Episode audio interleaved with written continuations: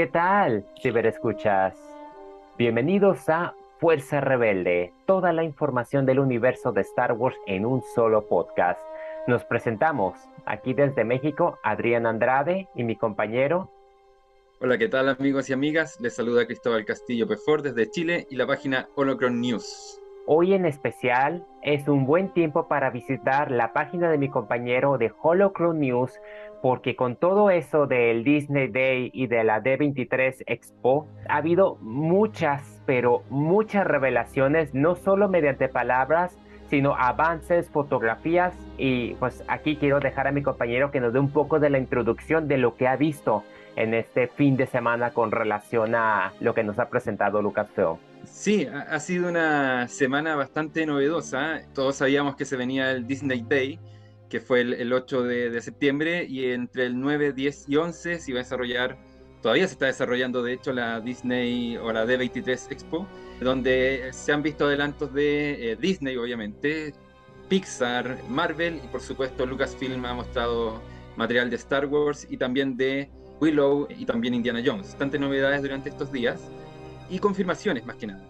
Anuncios no hubo, no, se anunciaron nuevas series, nuevas películas, pero sí se han podido ver algunos trailers y avances de series que se pudieron ver en la Celebration y que la mayoría de los que no estuvimos ahí no, no pudimos disfrutar. Hay bastante que comentar. Eh, esta fiesta de Disney partió hace algunos días atrás, el 8, con un especial de Andor de 10 minutos y el estreno del documental El Retorno del Jedi, también podríamos titularlo en español, eh, Jedi Return de Obi-Wan Kenobi. Así que, y también están los adelantos de series como The Mandalorian, confirmaciones respecto de Bad Batch, algo de Ahsoka, Skeleton Crew y también Andor que se estrena ya la otra semana. Así que este va a ser un podcast bastante informativo porque hay mucho, mucho, mucho material que, que disfrutar y comentar. Inclusive el talento que participa en alguna de esas películas ha estado presente. He visto unas fotografías de las conferencias que han dado y creo que recientemente también salió que andaba Diego Luna aprovechando la ida, que ahí lo tomaron en Galaxy Edge. Es una lástima que esta parte de esta expo no la hagan stream. Yo siento que sería muy importante de ver, pero entre tanto quedamos con lo que nos compartieron de los adelantos. ¿Qué opinas si iniciamos con el especial de Andor, esos 10 minutos que nos lo encontramos en Disney Plus, aquella plataforma para que es la casa de Star Wars, que yo debo de admitir que ha sido como que espectacular ver la entrevista que tiene Diego Luna, como a la vez esa secuencia que promete demasiada acción y se nota que uno de los directores que está detrás de El legado Born es prácticamente esa vibra que nos va a dar la serie que, wow, es que se ve muy intensa. Se ve que hoy en día les va a dar guerra a lo que son ah, El Señor de los Anillos y La Casa del Dragón. Yo creo que ahí está como que la fortaleza. Es un buen año para las plataformas de streaming. Sí, el, bueno, pudimos ver un, este adelanto de 10 minutos que estrenó Disney Plus. Eh, partió con una entrevista con Tony Gilroy y Diego Luna, donde hablaban más o menos del contexto de la serie, qué es lo que vamos a ver en estos 12 episodios de la primera temporada. Ayer Kathleen Kennedy confirmó que la serie en total, con su primera y segunda temporada, van a tener 24 episodios. Y luego de esta entrevista con, con Gilroy y, y, Diego Luna, que no solamente es el protagonista, sino que también es productor de la serie, tuvimos una secuencia en donde vemos a Cassian junto a Luten, eh, personaje de Stellan Skarsgård. Sí, siempre me, me, complico con el apellido. Que es una secuencia, no recuerdo cuánto dura, cinco minutos, seis minutos, pero, pero es una secuencia bastante tensa y que nos demuestra que el tono de la serie va a ser, va a ser así, va a ser una serie bastante seria incluso. Va a ser distinto. Eh, a lo que hemos visto en Star Wars. Incluso de Mandalorian, que es una serie bastante seria, también tiene algunos momentos que son, con Grogu especialmente, bastante tiernos, que, distienden un poco la seriedad de la serie. Pero acá todo es muy tenso en Ando. Y, siento que esa va a ser la tónica en todos sus 12 episodios. Así que se viene algo distinto desde cierto punto de vista pero muy arraigado a, la estética de Star Wars y a la época de la trilogía original que, todos no sabemos de memoria en qué se basa, pero aquí va a ser un punto de vista distinto y va a ser una serie tal como se prometió de espías, una serie de espionaje en el universo de Star Wars que, como ya lo hemos conversado muchas veces, a mí me tiene con un hype tremendo porque siento que va a ser muy interesante y como tú dices, la competencia más directa a lo que en este minuto es el, Señor de los Anillos, que ha tenido una crítica muy positiva por parte de, la crítica especializada, pero del fandom del Señor de los Anillos ha sido un poco mixto la, recepción.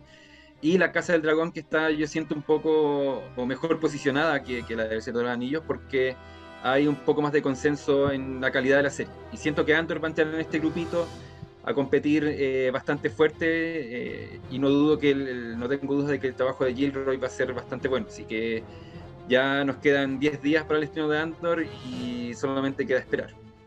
Es que la visión que tiene Gilroy desde Rogue One y ahora que ha regresado a las salas. Yo no he tenido la oportunidad de irla a ver porque en donde vivo no hay IMAX, lamentablemente.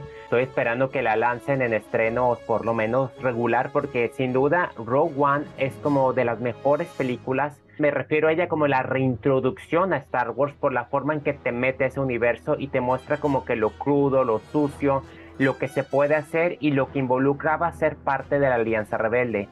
La visión que tiene G-Roy sin duda está dando frutos en esta serie porque sabe hacia dónde va, cómo quiere que transcurra y tiene prácticamente el mejor ensamblaje porque el elenco en sí es fenomenal. Ya estoy como que ansioso por conocer a cada uno de los personajes al lado de Andor y de Mod Modma, que yo sé que va a haber cosas que van a ampliar lo que conocemos de ellos, hay otras figuras dentro, como Luten. No me sé todos los nombres realmente, pero sé que el talento le está echando ganas y es una serie que todo mundo se están simplemente esperando que debute ese especial de tres episodios, porque estoy seguro que no vamos a poder dejar de hablar de eso hay bastantes personajes nuevos. Obviamente volvemos a ver a Saw Guerrera, por lo que hemos visto en los trailers. Está Mod Modma también, pero también va a haber una introducción a personajes nuevos, a pesar de que Tony Gilroy dijo que no se iba a recurrir mucho al, al fanservice, siento que también podemos ver personajes conocidos como el director Krennic, por ejemplo, no sé si Vader entre aquí en esta ecuación o Tarkin, pero rememorando un poco lo que fue Rogue One, puede que incluso Krennic eh, esté en la serie en, este especial de 10 minutos también se mostró un nuevo adelanto y ayer en la D23 también hubo un tráiler nuevo de, Andor. Escenas más o menos que ya habíamos visto. todos los avances que, han salido hasta ahora han eh, utilizado las mismas imágenes, algunas secuencias nuevas pero muy, muy, muy pequeñas. Y estamos para una serie de 12 episodios. Eh, me da la impresión que quiero que cada episodio dure entre 40 minutos, 45 minutos. No hemos visto nada de la serie. Entonces siento que vamos a tener grandes sorpresas con Andor. Va a ser una serie que nos va a mostrar ese lado sucio de la rebelión, como tú dices, que, que los personajes tienen que realizar actos de una moralidad cuestionable para alcanzar su objetivo y que va a ser una mirada fresca a lo que hemos visto de la Alianza Rebelde en, tanto en las películas, series y cómics. Y eso me, me, llena un poco de ilusión y ese tono de, de, tensión y de seriedad que te mencionaba también va a ser muy importante y va a ser una serie también para los que somos de la vieja escuela, en, en cierto sentido, de, quizá enfocado en un público más adulto que creció con el Star Wars en los 70, 80, 90. así que no, yo estoy totalmente esperanzado de que va a ser una gran serie. Es que se le tiene que aplaudir también a los editores porque los avances han estado luciendo. Todos los que debutaron son fenomenales y me tienen enganchado. Si te parece bien, quiero mencionar la de la nueva serie animada de Tales of the Jedi, que yo no tenía ni la menor idea que se iba a respaldar en la animación de Clone Wars. Ni siquiera sabía que íbamos a ver a Dooku. Sabíamos de Ahsoka, pero yo no sabía que Dooku iba a jugar un papel tan importante como también Qui-Gon, donde ya se confirmó que Liam Neeson regresa a ser la voz. Fenomenal cuando vi, o sea, ese avance de dos minutos que voy diciendo, wow, es lo que yo siempre había querido. Yo dije, ok, se acabó Clone estaría padre que de vez en cuando sacaran películas animadas y al parecer pues están haciendo estas historias en corto y estoy asombrado del nivel de calidad en su narrativa de decir, vamos a saber de Dooku y que te lo conecten con los eventos de la Orden 66 por esas referencias y también ver que Ahsoka no la tuvo tan fácil Vamos a ver de dónde proviene y cómo fue el entrenamiento con Anakin, que al parecer era muy duro. Y esa escena, ¿es cierto? Porque están poniendo fotos de que ella estuvo en el funeral de Padmé. A ver, respecto de Tales of the Jedi, yo sé que aquí a lo mejor no vamos a estar de acuerdo porque cuando se anunció la serie, primero hubo una filtración el año pasado, donde salía una especie de caja de, conmemorativa de recuerdos de Lucasfilm y salían varios logos de, series. Y también salía Willow y e Indiana Jones. Y abajo salía Tales of the Jedi, que a muchos nos llamó la atención porque, voy a mostrar algo acá, hay una serie de cómics de los 90 que se llama, bueno, ah. Relatos Jedi o Tales of the Jedi, que si te das cuenta, el logo o la, forma del, título es muy semejante a la de la serie que va a salir ahora. Entonces muchos pensamos que iban a adaptar esta, esta serie de cómics que es muy famosa para los, los que disfrutamos de, de, de esta, de la primera serie del universo expandido que yo creo que se hizo muy conocida. Y después, creo que en la Celebration se, se filtró algo y ahí vimos que volvíamos a ver eh, material de, la, de, Clone Wars. Por lo menos para mí en, ese sentido fue un poco decepcionante porque yo esperaba un poco de esto y no, no, no Clone Wars. Pero me sorprendió al mismo tiempo saber que vamos a ver la vida de otros personajes que no se alcanzaron a ver en la serie. Por ejemplo, a Qui-Gon Jinn de joven, eh, Doku de joven, eso también es muy novedoso. Vamos a ver a Yadle, que es... Eh, muchos ayer cuando salió el tráiler decían, mira, sale Yoda más joven con el pelo largo. Y me decían, no, no, no es Yoda, es, es Yadle que sale en el episodio 1. Creo que hay un nuevo inquisidor también que, sale enfrentándose con, con Ahsoka. Lo que tú mencionas, hay una secuencia donde se ve a Ahsoka que da a entender que está en el funeral de, de Padme, pero también tenemos que saber que muchas veces los trailers son engañosos y, podría estar en, en, otra, en otra situación y lo hicieron calzar como para que uno no lo pensara. Entonces, yo creo que hay que esperar hasta el, hasta el estreno que va a ser el 26 de octubre pero también sería tremendamente especial si es que esa, esa secuencia llegase a ser real. Saber que Padme estuvo ahí para despedirse de. Perdón, que Ahsoka estuvo ahí para despedirse de Padme, sería tremendamente especial. Y, como siempre decimos, e, estos pequeños detalles que se van agregando al canon siempre hacen que uno vea de nuevo las películas de una nueva perspectiva. Probablemente si llega a ser así y uno vuelve a ver episodio 3, diga, mira, ahí entre las personas que están en el funeral está Ahsoka. Hay que esperar, eh, la, la serie se ve muy interesante son seis episodios, son, son cortos, no, sé si serán episodios tan largos, me da la impresión que 15, 20 minutos como máximo, algo así como lo que se hizo con Visions, que eran cortometrajes bastante breves, y vamos a conocer historias de, de algunos Jedi eh, que a lo mejor no se desarrollaron tanto en The Clone Wars, así que bien, eh, también va, a servir un poco como para ir aliviando algunas esperas que el calendario nos, nos fue moviendo. Vamos a hablar de The Bad Batch, que la esperábamos para, para, ahora pronto, finalmente se mueve, así que esta serie de Tales of the Jedi va, va a servir para eso, para aliviar un poco la espera y obviamente disfrutar de, de estas aventuras que desconocía. Y ya que mencionas, ¿para cuándo va a salir Bad Batch, la segunda temporada? harto tiempo salió una imagen en pantallazo de Disney Plus donde decía que los nuevos episodios se estrenaban el 28 de septiembre. O sea, un poquito menos de dos semanas más. Y siempre se habló de esa fecha, 28 de septiembre. Luego ese anuncio de Disney Plus desapareció y ahí empezaron a correr los rumores respecto de la fecha. Muchos decían no, se mantiene el 28 de septiembre y otros decían ya no tenemos certeza de que sea así. Y ayer oficialmente se confirma de que The Bad Batch ya no llega este año. Llega el 4 de enero del 2023. Bueno, eh, prácticamente empezando el próximo año, pero ya es una serie que tenemos que ubicar temporalmente en el 2023. Así que se alarga un poco la espera. Yo no creo que hayan problemas con la serie. Yo creo que esto se debe más que nada a una reacomodación por parte de Disney y Lucasfilm para hacer calzar todas sus producciones. Íbamos a tener a Andor junto a The Bad Batch y probablemente ahí a lo mejor alguna de las dos podría haber perdido un poco de audiencia, así que decidieron mover la, serie de Bad Batch para enero. Pero, pero me da la impresión que debe estar la serie ya lista, simplemente esperando ahí en el congelador para, para poder estrenarse. Aún así se hablan de 16 episodios. Algo me dice que va Mandalorian la tercera temporada van a como que a juntarse, porque si es febrero, Bad Batch va a terminar hasta marzo. Entonces, algo podrían a lo mejor al último momento desplazar Mandalorian a marzo, porque lo han estado haciendo. Que igual a mí no me molesta, pero lo han estado haciendo. Que como tú dices, yo no creo que le quite competencia. Yo creo que lo van a volver a aplicar porque ya es algo que ya les gustó. Entre otras menciones, pues no se habló mucho de Ahsoka ni de Skeleton Key, nomás vi, lo, vi unas imágenes que pusieron uh, como unos tipos de arte de promoción. Se anunció una, un actor que podría interpretar a, a. La verdad no he estado tan metido, pero porque luego dicen una cosa y luego resulta que no son, pero al parecer son como que anuncios que se, se están viendo. ¿Algo que quieras comentar sobre Ahsoka y Skeleton Key? Quiero, quiero cerrar un tema que, no, lo mencioné. Eh, respecto de Andor, la, segunda temporada se empieza a filmar pronto. ¿ya? Eso, eso ya va a empezar a ocurrir dentro de las próximas semanas. Así que probablemente a, medida que avance la primera temporada, a lo mejor tengamos algunas noticias de la segunda en cuanto al proceso de filmación. Me refiero a quizás nuevos actores, actrices, directores de la serie, así que también vamos a estar o vamos a seguir informando respecto de Andor en cuanto a su segunda temporada.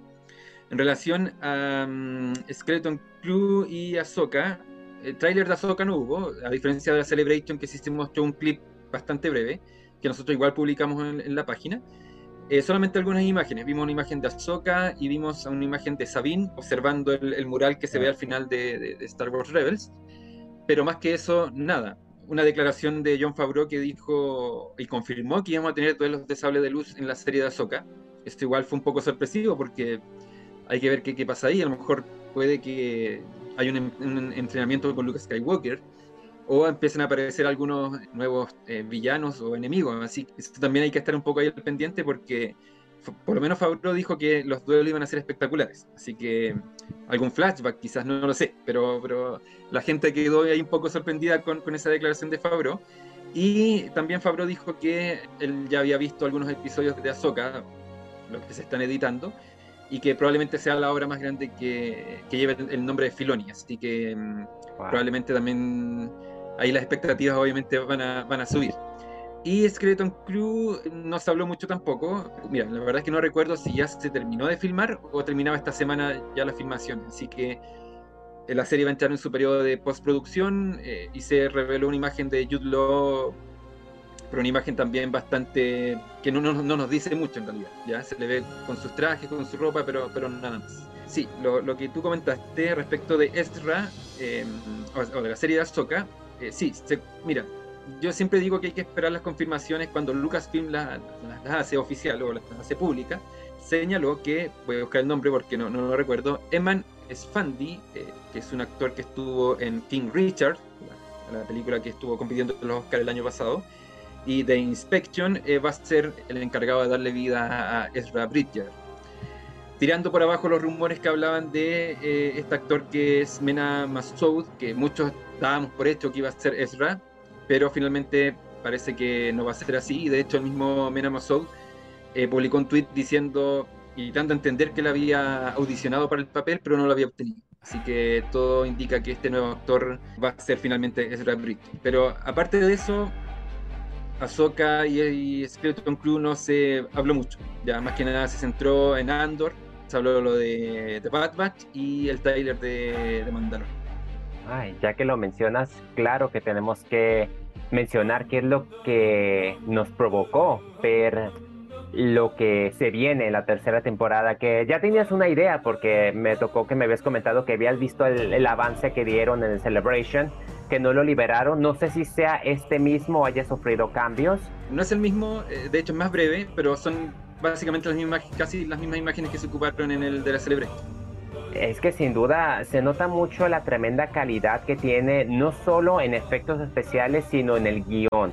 Vemos un conflicto, vemos las consecuencias, hay más en juego y me emociona porque desde que inicia y vemos que se aproxima una guerra o vemos como que puede haber referencias a la caída de Mandalor, pues qué puedo decir, ver a Grogu y a Dijarin juntos de nuevo, o sea, se ve que va a tener de todo, pero se ve que la escala está en otro nivel totalmente y en muchos planos. Es que yo siento que es que teniendo a Andor y luego viniendo esta, yo siento que ahorita um, Lucasfilm ya se nota mucho el crecimiento que han tenido en todos sus departamentos. Se les debe de aplaudir eso. El trailer es espectacular como te dije, son básicamente escenas que hemos visto filtradas, pero, pero ahora verlas en, alta resolución obviamente se aprecia mucho mejor.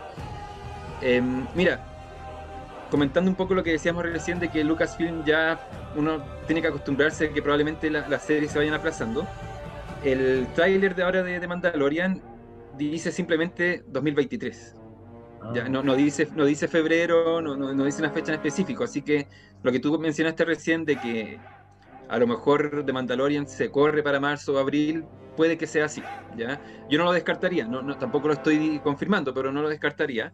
Pero también me da la impresión de que la serie está más o menos lista. Yo creo que Lucasfilm va, va a ir avanzando en sus series y las va a ir dejando un rato en el congelador hasta que sea el momento adecuado para estrenarlas, porque también tenemos que tener en cuenta de que está Disney y, perdón, está Marvel también estrenando muchas series, entonces ahí obviamente Disney tiene que hacer una especie de, balanza en qué le conviene estrenar primero.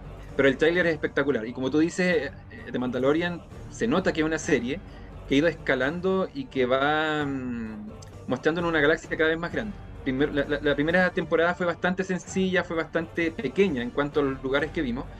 La segunda se amplió un poco más y ahora se nota que la tercera temporada vamos a ver, vamos a tener mucha información también del canon que se mueve en, esa época. Em, y esperando también a, ver qué pasa con Ahsoka, que está en una línea temporal más o menos similar, y Skeleton Crew, que también está es post Retorno del Jedi, así que Mandalorian probablemente también se mueva o haga alguna alusión a, esas series.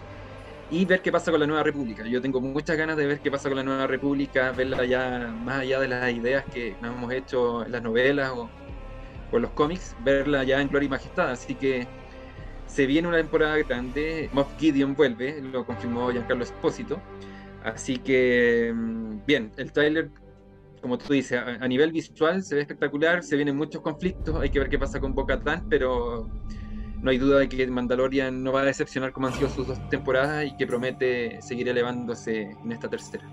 Hoy me encanta que todavía sigan haciendo esas referencias a la trilogía secuela, ¿no? En especial un personaje que nos cautivó a muchos en el ascenso de Skywalker. Es su nombre Babu Freak. Babu, Freak. Babu Freak. Me da gusto que aparezca, así que yo creo que a muchos haters no les va a gustar, pero es la verdad. Nunca se ha descanonizado ni se pretende hacer. Entonces me gusta mucho que se respalden en lo que tienen y vean lo bueno de todo. Lo hemos dicho varias veces cuando hemos conversado de Mandalorian, que John Favreau cuando publicó la sinopsis de, la serie en su cuenta de Instagram, eh, dice claramente, antes del nacimiento de la Primera Orden, y él en una entrevista confirmó, vamos a ver poco a poco la serie cómo la primera orden va se va organizando y va entrando en la galaxia. Así que a mí no me extraña que quizás en esta tercera temporada veamos un poquito de eso y ya en la cuarta se empiecen a, a ver estos temas. Y nunca olvidemos que en un capítulo de la segunda temporada de Mandalorian hay alguna referencia que podría indicarnos que probablemente Snoke eh, tenga algo que ver en esto. Así que mm, para los que piensan que las secuelas van a ser descanonizadas, siento que la tercera temporada de Mandalorian podría decepcionarlos un poco. Algo que cabe destacar es que no hay anuncios de películas y a lo que se ha reportado, Kathleen Kennedy todavía quiere aplazar la fecha, no tiene prisa y yo creo que es lo correcto. Eh, para ser sincero, yo siento que han hecho un gran trabajo con las series, se han dado la oportunidad de explorar, desmenuzar la historia, ver otros caminos, tanto nuevos como familiares, y me gusta que no quieran en este momento arriesgarse a ello, está bien, se vale que se tomen tiempo porque las series para mí han sido muy buenas. Y por otro aspecto también tengo que mencionar que salió hace poco la controversia de Ryan Johnson, que habló del episodio 8, de cómo ha cambiado su percepción, de que todavía él desea regresar pero que los tiempos no son los correctos y no se ha habido cerrado porque ya todo el mundo dice que está cancelada, cuando nunca se ha dicho nada, simplemente está en stand-by. Ryan Johnson tiene muchos proyectos y está encontrando éxito como era de esperarse. Yo aquí tengo que defenderlo un poco porque me sorprende mucho, igual que si me, si me meto a tu sitio o si me meto a otro sitio de relación a Star Wars que lo mencionan a él, Luego, luego salen esos comentarios de odio, pero de que arruinaron la niñez, arruinó Star Wars. Y hubo uno que me dio risa porque decían, hay que traer de regreso a Josh Lucas. Y yo tuve que poner, pero momento, me acuerdo que Josh Lucas le dijeron lo mismo que le están diciendo ahorita Ryan Johnson, de que arruinó la franquicia. Josh Lucas lo ha mencionado. Entonces es, es muy chistoso ver cómo a veces hay cada generación como que resiente lo otro, pero de mi parte yo creo que Ryan Johnson merece mucho crédito por lo que hizo. Pues ahí va, simplemente quería yo mencionarlo porque la verdad para mí The Last Jedi sigue siendo una obra de Star Wars en lo alto que siempre la disfruto cada vez que la veo y la voy a seguir disfrutando y espero que al igual que las precuelas reciba amor a lo mejor en unos 5 o 10 años. Es un fenómeno un poco curioso lo que pasa con The Last Jedi, porque hay gente que la ama, que para mucha gente es su favorita de la saga, y otra gente que la detesta y no, no la puede ver, simplemente no la considera canon.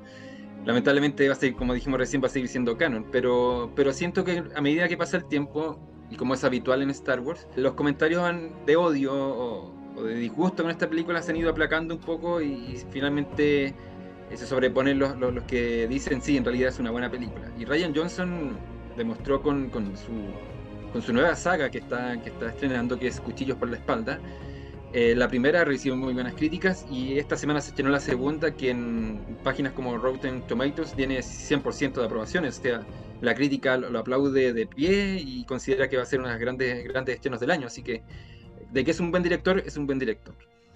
Y como tú dices, él señaló que mm, su trilogía no está cancelada. De hecho, ha mantenido bastante contacto con Kathleen Kennedy, pero siento que la estrategia de Lucasfilm en este minuto es que cada película de Star Wars que se vaya a estrenar en el futuro sea un gran evento. Yo no me quejo con tener películas todos los años, de hecho disfruté yendo al cine todos los diciembre y mayo con Han Solo pero también se extraña un poco esa espera de ir al cine cuando se estrenaban cada tres años, por ejemplo, las, precuelas, uno esperaba, esperaba y contaba los días en el calendario y decía, ya queda, queda poco. Esa, esa mística que se, que se hace cuando uno espera una película no se sintió tanto ahora con, con las secuelas y los spin-offs. Entonces, cada positivo, cada podemos verlo de un punto de vista positivo o negativo, pero, pero siento que desde ese punto de vista Kennedy también aprendió un poco y, y hay que hacer es que cuando Star Wars vuelva al cine, sea un gran evento y, a diferencia de Marvel, que no, estoy criticando a Marvel, eh, no sea como ya una película de Marvel tras otra, no. Star Wars tiene que ser, como dije, un gran evento que, que esté en todas las noticias, que se esté en una nueva película, que va a ser todo un suceso. Y siento que hay que recuperar un poco eso. Así que, mm, como tú dices, no hay anuncios de películas. Tenemos que ver qué pasa con Taika Waititi y con Patty Jenkins, hay que ver qué pasa con esas dos películas que son hasta ahora las únicas confirmadas. Ahora hay que relajarnos un poco y hablar de Lego Vacation, la nueva película animada de Star Wars que pues ya es la tradición de qué esperarse, ¿no? Eh, sigue bastante la estructura de la de Halloween, creo que era historias de terror, donde aquí tenemos tres, una que se centra mucho en Finn, que tiene como que en cada historia un fantasma que se le aparece de la fuerza. Uno es sobre la historia de Obi-Wan en Tatooine, uno de Anakin y el emperador en la playa de Scarif, que me pareció muy divertida. Y también la última de la aventura entre Ben, Anne y Lea, pues antes de dejarlo en el templo de Luke, que me gusta mucho porque aparte de apoyarse mucho en la trilogía secuela, su calidad en el guion es muy bueno que podría sentirse que realmente es canon, aunque de risa es que es que se siente como si sí estuviese parte de, porque cuidan mucho esos detallitos, pero algo que tengo que decir y no me la he podido quitar de mi mente es que la canción de Gamorian Boys en Gamorian Girls está fenomenal y más en la voz de Obi-Wan. No me la he podido quitar de la mente, creo que la voy a buscar para mi tono de celular. Es que esa canción de verdad, no, se lucieron lamentablemente por cosas de tiempo, vi el especial hoy día recién. A mí me encantó el de Navidad y el de Halloween. Eh, siento que esta es una especie de trilogía de, Lego. Y eh, bueno, voy a hablar al tiro del final porque siento que también fue una despedida. No sé si vayan a ver más películas de Lego. Siento que la, historia al, final del, del, especial de, vacaciones queda un poco zanjada. Pero al mismo tiempo me llamó la atención que da unas pequeñas directrices de qué, cuál, es la historia que va a ser cada personaje. Ahí Finn habla de que Rey va a viajar a las regiones desconocidas a buscar algunos templos Jedi. Poe va a entrenar a los nuevos eh, cadetes, digamos, a los nuevos pilotos. Rose también, no, recuerdo qué, cuál era el trabajo de Rose, iba a investigar algo. Y él también tenía una, una misión que, desarrollar que los iba a separar un poco. Y siento que eso también puede ser aprovechado quizás para... A mí me hace mucha ilusión de que alguna vez veamos alguna serie animada de las secuelas como The Clone Wars, ver algo así respecto a los personajes. Pero en general, como tú dices, muy divertido estos especiales de Lego, especialmente este de vacaciones, la historia de Obi-Wan ahí en estas fiestas de Java de Hat, muy, muy, entretenido, la canción también muy, muy, muy graciosa. La de Palpatine con, con Vader también estuvo muy divertida. En, general las tres historias estuvieron muy bien. Para los niños y niñas que recién están conociendo Star Wars, estas historias vienen al, al dedo porque se van a divertir, van a conocer un poco más de la historia, van a conocer a los personajes y siento que es un material que hay que ver. Ahora, desde que Disney compró Star Wars, hay algunas producciones que se han enfocado en el público infantil, hay que respetar un poco lo que dijo George Lucas cuando estrenó episodio 1, cada generación tiene su historia. Siento que es un material necesario y como tú dices, para relajarse un poco y disfrutar de las aventuras de, de nuestros personajes. Así que una trilogía, como dijimos, Navidad, Halloween y vacaciones que vale la pena, vale la pena ver. También hay que mencionar la aparición que tuvo Boba Fett cuando lo persigue a Obi-Wan con la nave que suena la musiquita temática, es que estuvo fenomenal. Algo como que se debe de mencionar es que sí, hay que agradecer que, que Star Wars no es Marvel. Uh, considerando cómo ha bajado mucho la calidad en algunas series de Marvel, en especial las últimas dos, no ha sido muy buena en cuestiones de Star Wars. Yo siento que Star Wars no cae en el entretenimiento tan bobo como es de esperarse. Pese a que tiene como que ciertos momentos de comedia, no es como que lo principal y no mancha el producto. Es, es Star Wars como todo y tiene su propia fórmula que ha funcionado. A pesar de ser Lego, yo siento que hay muy buen mensaje, es muy buena forma de promover esta saga con los pequeños, porque al final de cuentas yo creo que hay mucho futuro ahí, como tú mencionas. Está enfocada en los más pequeños y pequeñas, pero también están las enseñanzas.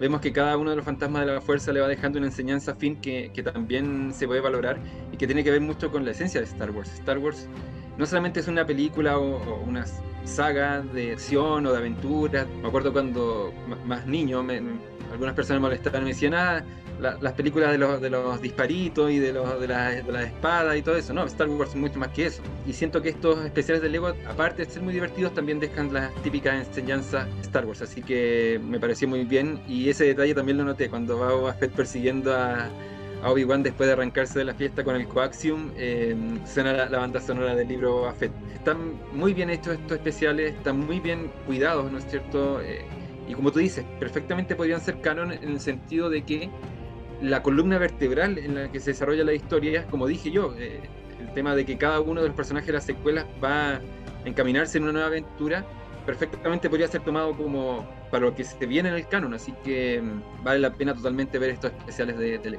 Algo que se maneja muy fuerte es que Finn se ha vuelto como que el personaje núcleo de estas historias. Es lo que yo siempre yo he visto a lo mejor Jumbo llega pues no lo vio en su momento pero yo siempre he sentido que el personaje de Finn ha sido como que el núcleo que ha unido y mantenido los personajes porque si no fuese por él no se hubiese formado esa nueva generación de, héroes. Entonces sí cabe mucho destacar que se mueve mucho en las versiones del ego, pero también se puede percibir en la película una vez que prestes atención, que obviamente hay otras cosas que van a llamar la atención, pero es lo mismo como fue el caso de Han Solo. Luke subía de peso en algún momento, pero eso no significaba que el actor fuese mejor que el otro, es simplemente los momentos de la historia. Y de hecho en especial Finn eh, le agradece a Poe que le dio su nombre, le agradece a Rey que lo, consideró siempre un amigo, le agradece a Rose que siempre confió en él, entonces los personajes también se mueven en torno a, lo que es el personaje de Finn.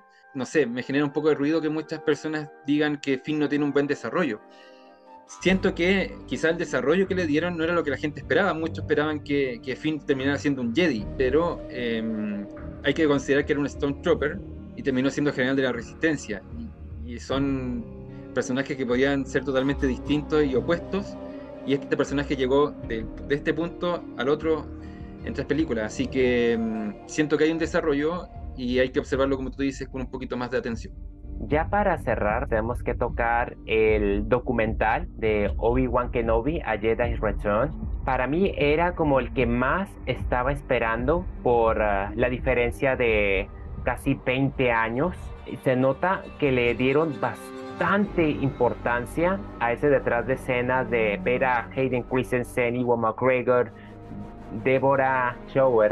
Ay, no sé por qué no está tan difícil. Me gustó mucho escucharlos, ver cómo tuvimos a Liam Neeson, a Joel Egerton, a muchas personas de las precuelas regresando, el cariño, el amor, la nostalgia que hayan entremezclado con grabaciones de los 90, temprano de los 2000 algunas referencias, es que fue muy emotivo. Los actores estuviesen viendo escenas del episodio 2 y 3 como también del episodio 4, darle ese agradecimiento y esa mención a Ale Guinness y a Iwan McGregor esa necesidad de querer regresar y ponerse al tanto. También el cambio de escenarios y todo es de los mejores documentales que he visto con una duración de una hora que se me fue volando y me quedé con ganas de todavía volverlo a ver porque es especial, sin duda. Siento que, es un documental bastante emotivo y muy bien hecho. Porque generalmente cuando veíamos documentales, no sé, del de, Mandalorian o del libro de Boba Fett, más que nada mostraban secuencias del set de filmación y en una mesa redonda todos conversando, pero acá se nota que hay un guion preparado y un, y un set preparado para el propio documental. O sea, cuando vemos a, Hayden Christensen y Ewan McGregor y Deborah Chow viendo las la secuencias de las películas, eso también aporta mucho al, al, documental en sí mismo. Yo me quedo con varias impresiones del documental. Probablemente la trilogía de precuelas no sea mi favorita. Me gustaron muchas cosas que dijo Ewan McGregor respecto a, a ese tema. En primer lugar, y como mencioné recién, la, frase de George Lucas cuando se lanzó el, teaser de La amenaza fantasma y, y, señala cada generación tiene su historia, no es, una, no es una casualidad o no es una frase simplemente una frase bonita. George Lucas sabía que em, en verdad cada generación de niños y niñas iba a tener su propio Star Wars. Y Ewan McGregor lo dice. Hay una generación de, de, niños y niñas que crecieron con nuestras películas. Para ellos claro, tú, para ellos su Star Wars y su trío de, personajes, su trío de héroes es Anakin, Obi-Wan y Padme. Y eso siento que muchos fans que venían desde antes, que son su trío es Luke, Han Solo y Leia, no lo entendieron. Y por eso en su momento las precuelas fueron mal recibidas. Eso es un hecho real que no se puede discutir. Pero hoy día la percepción es distinta porque hay una generación detrás que creció con estas películas y que hoy día las valora como su Star Wars, como su entrada a este universo lo que es totalmente válido. No, no quiere decir, siento que los fans de la trilogía original no pueden decir, no, es que nosotros estuvimos primero, no. Cada generación tiene su historia y así va a pasar con los fans de la trilogía de secuelas. En unos años más probablemente tengamos a muchos niños y niñas que digan, no, yo conocí Star Wars gracias a Rey, gracias a Finn, gracias a Poe, gracias a Kylo. Y es totalmente válido también. Y espero que no volvamos a estas típicas peleas de que nosotros llegamos primero, no, es que esta trilogía es mejor, no cada generación tiene su historia y eso hay que respetar. Y me encantó que Ivan McGregor lo haya, lo haya señalado en este documental. Y también ver la preparación, la preparación de Ivan McGregor en la trilogía de precuelas, de que analizó a Alec Guinness, vio sus películas, para ver cómo, cómo se desenvolvía este actor en, en, sus producciones y ver todo el cariño que le puso a, a, las precuelas. Siento que eso tampoco se valoró tanto en su momento cuando, cuando salieron las precuelas pero, hoy día tiene que reivindicarse de cierta manera. Y también me alegro mucho por Hayden Christensen, que también fue bastante golpeado en su época. Yo recuerdo haber visto reportajes, eh, bueno, después en foros, en ese tiempo no había redes sociales, pero en foros de fans y, en verdad las, críticas sobre Hayden fueron tremendas y yo encuentro que es un tipo simpático, muy amable, muy abierto a conversar y que siempre muestra mucho agradecimiento por Star Wars. Así que en, ese, en todo ese sentido, siento que el documental nos muestra ese lado que tenemos que valorar de Star Wars y valorar también de quienes están detrás de Star Wars. Aparte de que a mí me hace ver la serie de diferente manera, ver todo ese profesionalismo de no solamente el elenco, los directores, sino también eh, pues todo el staff detrás, organizando, preparando para que dijeran, por ejemplo, que Iwan McGregor no se quería ir porque quería estar presente cuando iba a estar la primera escena de Hayden. Como también me gustó cuando todo el set estaba lleno, cuando iba a aparecer Darth Vader. O sea, se nota mucho el amor que hay detrás. Y de esta manera, yo sé que la serie en sí, los seis episodios, tuvieron como que recepción mixta por su cinematografía, su guion pero después de ver este documental me cambia mi perspectiva y me hace quererla todavía más de lo que ya me gustaba. Se nota realmente que no lo hicieron al aventón. Podría a lo mejor a algunos parecerle de ese modo, pero no, no lo hicieron al aventón.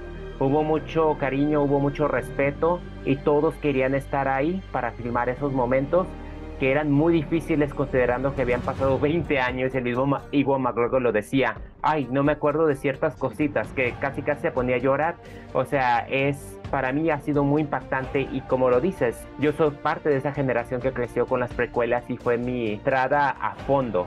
Y en cuanto al formato del documental, brilla de los demás porque aquí se tomaron el tiempo de profundizar y hacer retroalimentación de no solamente lo que estaban pasando y viviendo, con la serie de Obi-Wan, sino vinculándolo a lo que fue hace 20 años. Por esa manera crearon esa conexión especial y quien estuvo detrás produciéndolo, la verdad se merece un 10 total. Es un documental el mejor que me ha tocado de Star Wars. Siento que todos los documentales que he visto de Star Wars, de todos los detrás de las cámaras, de los gallery que han sacado ahora, de los que salieron también en la época de las precuelas, siento que ha sido uno de los mejores y lo que mejores sensaciones me ha porque se nota un amor por Star Wars y, eso siempre es valorable.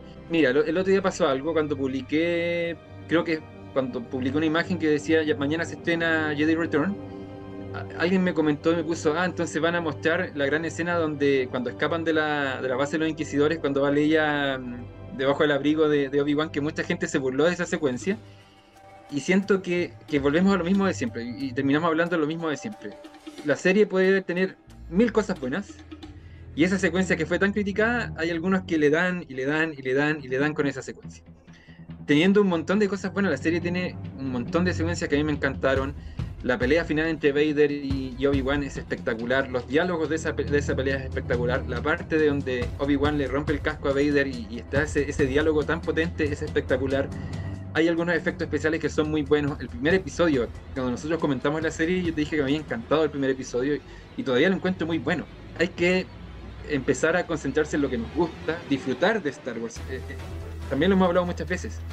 Star Wars nos saca un poco del mundo que estamos viviendo que se ha vuelto cada vez más complejo. ¿Para qué vamos a eh, profundizar en un detalle que no nos gustó? Siento que la serie tiene un montón de cosas buenas. Así que sí, yo disfruto de eso. Y ahora que, vi este documental, siento que cuando vea la serie de nuevo la voy a disfrutar mucho más, tal como tú dices, porque eh, se nota el cariño, se nota la, visión que tenía Deborah Chow y los demás productores, se nota lo que querían contar. El mismo Edward lo, lo dice. Muchos esperaban que esta serie fuera o que nos mostrara la relación entre Luke y Obi-Wan. Pero finalmente la sorpresa fue que vimos la relación entre Leia y Obi-Wan. Y lo hablamos también cuando hicimos el análisis de la serie ahora ver a New Hope va a ser una experiencia totalmente distinta. Y yo siento que cada producción, independiente de los detallitos que tenga, si nos complementa, si hace que el universo se entienda de mejor manera, va a ser para mí una nota positiva. Así que eh, eso, enfocarse en lo positivo, en lo que nos gusta, en, cómo vamos percibiendo la saga gracias a todos estos elementos que vamos agregando y no concentrarnos en esos detallitos que yo tampoco siento que haya sido una secuencia tan terrible. Siento que todos estaban preocupados de hacer lo suyo y todos iban pasando en, las fortalezas de los inquisidores. Es un detalle, así que bien, el documental me encantó. Ver a Liam Neeson, Liam Neeson perdón, que también eh, nos engañó, porque yo me acuerdo de haber publicado un artículo en que decía, no, yo no vuelvo a Star Wars a, menos que sea una película. Y ahí en el documental, lo primero que dice, no, cuando hablé con Deborah Chow le dije, voy, estoy a bordo, sí, pero como que la respuesta fue inmediata. Todos esos detalles que, eh, a mí me encantan, siento que están reflejados en este documental. Dijimos, va a ser unos grandes documentales de Star Wars de aquí a lo que hemos visto. Lo que podemos concluir de todo lo que hemos hablado ahora es que indudablemente Star Wars está en buenas manos. Hemos visto grandes series en este año. Todavía lo que nos falta con Andor, que ya próximamente pues vamos a estar analizándolas. Y pues ni se diga, el próximo año continúa la buena racha con Mandalorian 3, que es sin duda una de las anticipadas. Así que lo único que puedo decir es que me sigue emocionando que todavía haya contenido de Star Wars y que podamos analizarlo y comentarlo aquí en Fuerza Rebelde, sin duda. Sí, mira, me acuerdo cuando hicimos el último programa del año pasado, eh, dijimos, el 2022 va a ser el año de Star Wars. Como están dadas las cosas, parece que va a ser el 2023, porque vamos a tener The Bad Batch, The Mandalorian, Ahsoka, y eh, Skeleton Crew y Acolyte. Así que, a pesar de que, como tú dices, eh, son grandes tiempos para ser fans, eh, siento que lo mejor está por venir. Así que en Fuerza, Fuerza Rebelde vamos a seguir conversando y transmitiéndole a ustedes eh, qué nos parece todo lo que está haciendo Disney, siempre, como dije, desde un punto de vista optimista, disfrutando de, de esta saga que tanto amamos y sin concentrarnos tanto en el hate que provocan ciertas cosas. No nos queda más que invitarlos a que nos sigan a través de nuestras redes sociales. Ya si quieres saber más a fondo de Star Wars, pues Holocron News de mi compañero Chris. Cualquier novedad, si quieren saber más a fondo de lo que platicamos hoy, de 23 Expo o de lo que se viene en los siguientes meses, pues acudan a su sitio. De verdad, no se van a arrepentir. Y si se quieren pelear, escriban ahí y hay mucho de qué comentar. Siempre agradezco las menciones al, trabajo que se hace en Onopro News. Va a estar bastante movido este fin de año. Hay que ver qué pasa con algo que no nombramos, que tampoco se habló en la de Expo, es Star Wars Visions, que, también está ahí esperando su, estreno. Pero, pero sin duda van a estar muy bien informados porque estamos muy al pendiente de todas las novedades. Y al mismo tiempo yo también quiero recomendarles las redes sociales de mi compañero, él tiene un espectro mucho más amplio, ¿no es cierto? Porque él no solamente habla de Star Wars, sino que analiza todas las últimas películas, estrenos en plataformas, música, libros, así que si quieren estar al tanto de todo el entretenimiento y del mundo del arte, la cultura, las películas, series, libros, los invito a visitarlo en su blog Entretenimiento Casual. Muchas gracias, no nos queda más que a decir adiós por el momento y la próxima vez que nos veamos va a ser para hablar del especial de los tres episodios de Andor. Quedan 10 días para el estreno, así que ahí vamos a estar comentándoles qué nos parecieron los tres primeros episodios de Andor, así que nos vemos muy pronto. Que la fuerza los acompañe.